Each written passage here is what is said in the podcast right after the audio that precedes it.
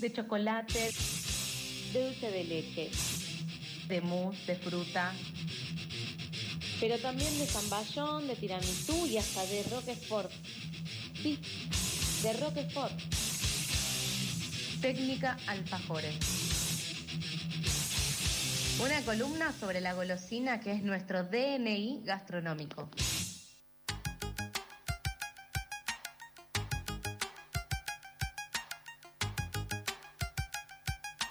Como todo super viernes, eh, 8 horas 17 minutos para el público sincrónico y asincrónico que nos sigue en Spotify. Le digo que suena esto y es el momento de hablar de alfajores, el motivo por el cual estamos todos acá engatusados. Tengo acá la bolsita de alfajores. Del otro lado del control hay tres personas ahí eh, viendo eh, qué alfajor elegir.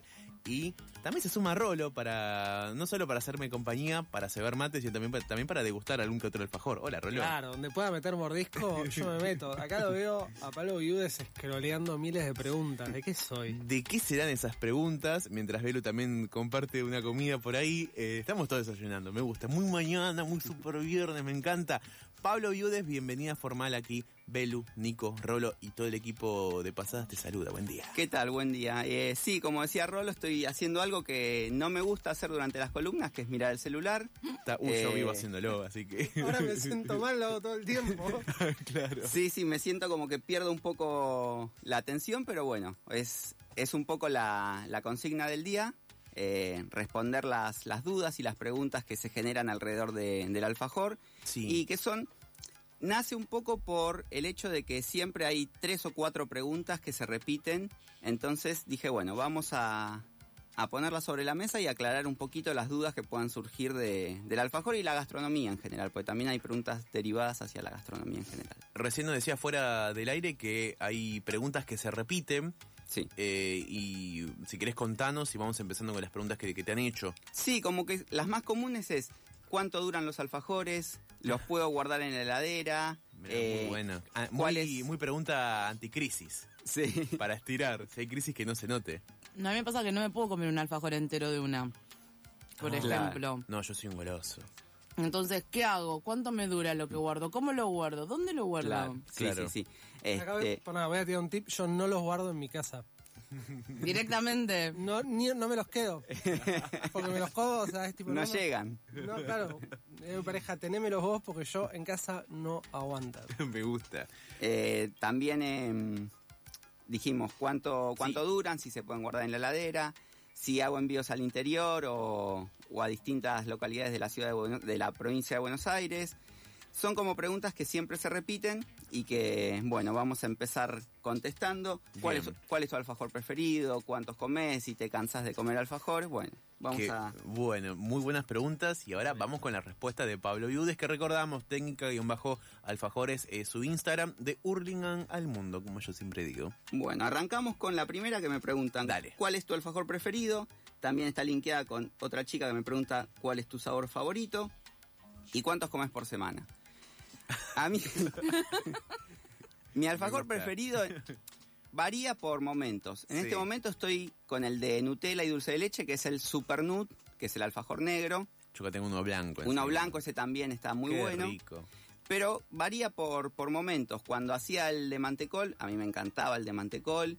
Cuando, por ejemplo, en más en épocas veraniegas me gustan más los frutales, como el de frambuesa o el de maracuyá. El de café y vainilla también está muy bueno.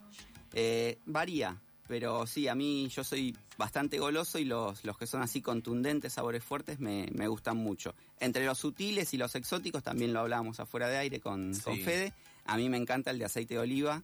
Oh. No es de los más populares, pero a mí es un sabor que me encanta. Como me decís aceite de oliva, me imagino ese gusto, que la presencia que tiene el aceite de oliva en una ensalada, por ejemplo. Pero ¿cómo lo venderías en un Es- alfajor? ¿Qué, cómo, es- ¿Cómo se Es mezcla? ese gusto. Cuando, cuando vos abrís una botella de aceite de oliva Sí. y sentís ese perfume que te viene, Oh. o cuando comes una ensalada y está, te das cuenta Oh. automáticamente si tiene aceite de oliva, o si tiene un aceite de oliva berreta, o si tiene un aceite neutro. bueno, es, Total. es ese aroma tan sutil que mezclado con el chocolate blanco es, es una auténtica locura. ¿Qué va en el relleno? En el relleno, sí, sí, sí. Oh. Y bueno, cuántos como por semana o si me canso de comer. Yo no me canso, pero bueno, yo no soy parámetro porque soy demasiado goloso, no, no sé el significado de la palabra empalagarse. Somos dos golosos, por lo menos. ¿Somos tres, Somos Rolo? tres, somos tres. ¿Somos, eh, ¿Somos cuatro? A mí lo- No, no, yo no puedo. Ah, Salvo el de menta el otro día. Acá somos, mí somos cuatro con Me Fede encanta lado. porque derriba el mito de que, tipo, viste, los que viven- trabajan de heladeros que no les gusta comer helado y demás. Ah, Es verdad. bueno, arriba ese mito, es tipo, co- cocino alfajores y morfo alfajores todo el día. Claro, Yo esperaba un poco el no, me aburro, estoy cansado de comer alfajores. Es un mito a medias porque durante toda mi vida yo fui cocinero, 15 años de cocinero, y la comida salada a mí no me llama en lo más mínimo, no me tiento, no nada. Te pregunto en vivo, oficialmente, Sí. ¿no te gusta lo salado? No es que no me guste, no me vuelvo loco, no es que Sí. yo veo una pizza, una tortilla Claro, o- y y me vuelvo loco, no. Pero- En cambio por lo dulce sí me vuelvo Claro, loco. pero si tenés que elegir dulce o salado. Siempre dulce. Si tenés Mirá. que bajonear, Dulce siempre, Mira. siempre, sí, sí. Una buena sartenada de papas fritas bien doraditas son impagables. Yo te he antojado un sándwich de milanesa. Quizás próximo gusto de algún alfajor tuyo. Sándwich de milanesa. Uy, sí, no, eso ya es más, es más complejo. Es más complejo. ¿Qué más, Pablo Viudes? Bueno, si se pueden guardar en la heladera, ¿cuánto duran los alfajores? Uy, ¿cuánto? Esa también es súper, súper frecuente esa pregunta. ¿Cuánto duran? Vamos a recordar que son alfajores artesanales que no tienen ningún tipo de aditivos ni nada y que en mi caso yo uso chocolate de verdad, uso manteca de verdad, uso crema de verdad. Cuando digo de verdad me estoy refiriendo a productos eh, manteca posta, ningún tipo de grasa derivada o grasa de, de dudosa procedencia. Es, Claro. eh, los, los productos tal cual son. Primera marca, primera calidad siempre. No tanto primera marca, porque si no los, los costos se van por las nubes, pero sí manteca de verdad y sí chocolate posta. Claro. claro, no usa leche, ponele. No. O sea, el tipo va- no usa producto derivado de la leche que se parece a lo que sale de las vacas. Claro, Claro. O, o alimento a base de lácteo, que es el, o de una marca Poppy. Sí, o aceites hidrogenados, o margarina en vez de manteca, Olvídate. o baños en vez de chocolate, no. Las cosas posta.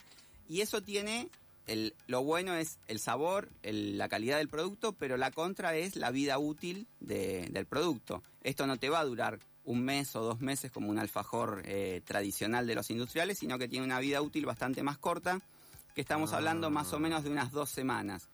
Obviamente hay distintos alfajores, que esto también lo voy a linkear con otra pregunta que me hicieron sobre qué alfajor tiene, eh, tiene menor vida útil dependiendo de los ingredientes, que eh, serían los de crema pastelera o el de lemon pie. Se corta. No es que se corte, sino que eh, es un producto que tiene demasiada cantidad de líquido, y cuando digo líquido me estoy refiriendo a agua, Claro. que es, acá Rolo es científico, no me va a dejar mentir, es un caldo de cultivo para muchos bichitos, microorganismos, entonces cuanto más agua tenga nuestro, nuestro relleno, nuestro alfajor, menos vida útil va a tener, entonces tanto el de lemon pie como los de crema pastelera tienen un poquito menos de vida útil, estamos hablando de unos 10 días contra 14, 15, 17 de los, de los tradicionales. En esta época del año, por ahí podemos estirarlo un poquito más, en verano un poquito menos, una semanita, 10 días y paremos de contar. No van a la heladera. No van a la heladera. Van a la heladera, si a vos te gustan fríos y vos querés comer un alfajor frío, obvio, mandalos. Yo no, no voy a ser acá fiscal de tu gusto. No es que se estropea en la heladera. Es, eso es un tema un poquito más complejo para desarrollarlo más adelante Columna futura. cuando hablemos de chocolate. ¿Por qué? Porque el chocolate, uno diría, el chocolate y el frío son amigos. Sí. Sí. Pero ¿qué pasa con el frío de la heladera? Es un frío húmedo. Ah. Y la humedad es agua en el ambiente. Y el agua y el chocolate no son buenos amigos. ¿Por qué? Porque el chocolate tiene mucha grasa, las grasas con el agua no van bien, entonces si nosotros dejamos algo con chocolate, como en este caso un alfajor, o un chocolate, una barra de chocolate, en la heladera un tiempo prolongado, cuando estamos hablando de un tiempo prolongado, estamos hablando de más de un día, esa humedad va a empezar a migrar hacia el chocolate y le va- vas a empezar a, a notar las puntitas blancas que, que tiene el chocolate a veces, que no es que se pone feo ni nada, sino que es el agua del, perdón, el azúcar del chocolate migrando hacia la superficie, producto de la humedad. Es como más complejo, pero, Claro. pero yo preferiría y recomendaría que no los guarden en la heladera, salvo que te gusten fríos y que los quieras comer fríos. Otro argumento para los enemigos de la humedad. Técnicamente son mis enemigos, amante de la humedad. Uy, que me queda a mí que acabo de, de bardear a la humedad al principio del programa. Estamos escuchando a Pablo Viudes eh, de Técnica-Alfajores, este espacio alfajoril de Pasadas por Alto. Estamos todos aquí muy contentos, abrigados y calentitos en el estudio de FM La Tribu. Eh, me- se me antojó un alfajorcito, Belu. ¿eh? Yo a mí ya estoy también, yo manoteando quiero, uno. porque ya saben, dije algo salado, ahora necesito mi cafecito acompañarlo con un alfajorcito. Eh, y me gusta. Eh, pregunta breve en vivo. Sí. Belu quiere un alfajor. ¿Qué alfajorcito marida bien con, con café? Con un café, Tengo un cafecito de Honduras. Oh, Ah, high level. algo... sí. Ahí le, le- le vamos afinando el... el- El de tres chocolates que, que trajimos hoy para degustar, ese va a quedar muy bien porque el chocolate y el café es, es excelente. Está en el control, que, no, que no se lo coman todavía al equipo del control, pero estamos bien. Pablo Viudes, ¿qué más preguntas te han hecho? Bueno, otra también súper súper recurrente es ¿qué sabor no pudiste lograr? ¿Qué, qué, qué quisiste probar y no llegaste a esa nota de sabor? Que la vamos a linkear con otra pregunta que me dice si ya logré el sabor de cerveza. Y bueno, esa es la respuesta. El alfajor de cerveza. Nunca pude llegar a, a conseguirlo. Es complejo. Es, es complejo porque la cerveza es muy suave y mezclada con dulce de leche, con chocolate que son tan potentes, Se pierde. termina perdiendo. Intenté hacerlo en formato mermelada y no pude. Intenté hacer un gel de cerveza y tampoco. No, es un sabor al que no, no le encontré la vuelta. mousse de cerveza. Lo que pasa es que el chocolate se termina comiendo el sabor. Es, es Una muy batalla. suave. Sí. Mira. Gel de cerveza me suena unos yumi, ¿viste? Gelatina, gelatina de vodka, gel de cerveza. Las gomitas esas que venían... eh, Que las bañas en vodka. que venían como con sabores, que eran como una... Los yumis. Yumi, no, los yumi son los, las gomitas. Mogul. Los ositos. No, unas que venían en unas bolsitas que eran como un líquido. Ah, la como- mielcita. Las mielcitas, gracias, Rolo. Mielcitas de cerveza. Lo más insalubre que te masticabas en Por plástico. donde lo mires. Primo hermano del, no va a ser marca, pero primo hermano del naranjú, ¿Te digamos. acordás de Naranjú? Sí, re. Quizás sí, gusto para otro alfajor, eh, Pablo. Sí, no. ¿Por qué no? Eh, seguimos, a ver. sí, dale. Pablo Viudes con más preguntas de sus seguidores de técnica-alfajores. Y oyentes Una de un pasada. poco- Y oyentes de pasadas, Sí. Una un poco simpática que me hacen. A ver. Acá me dicen.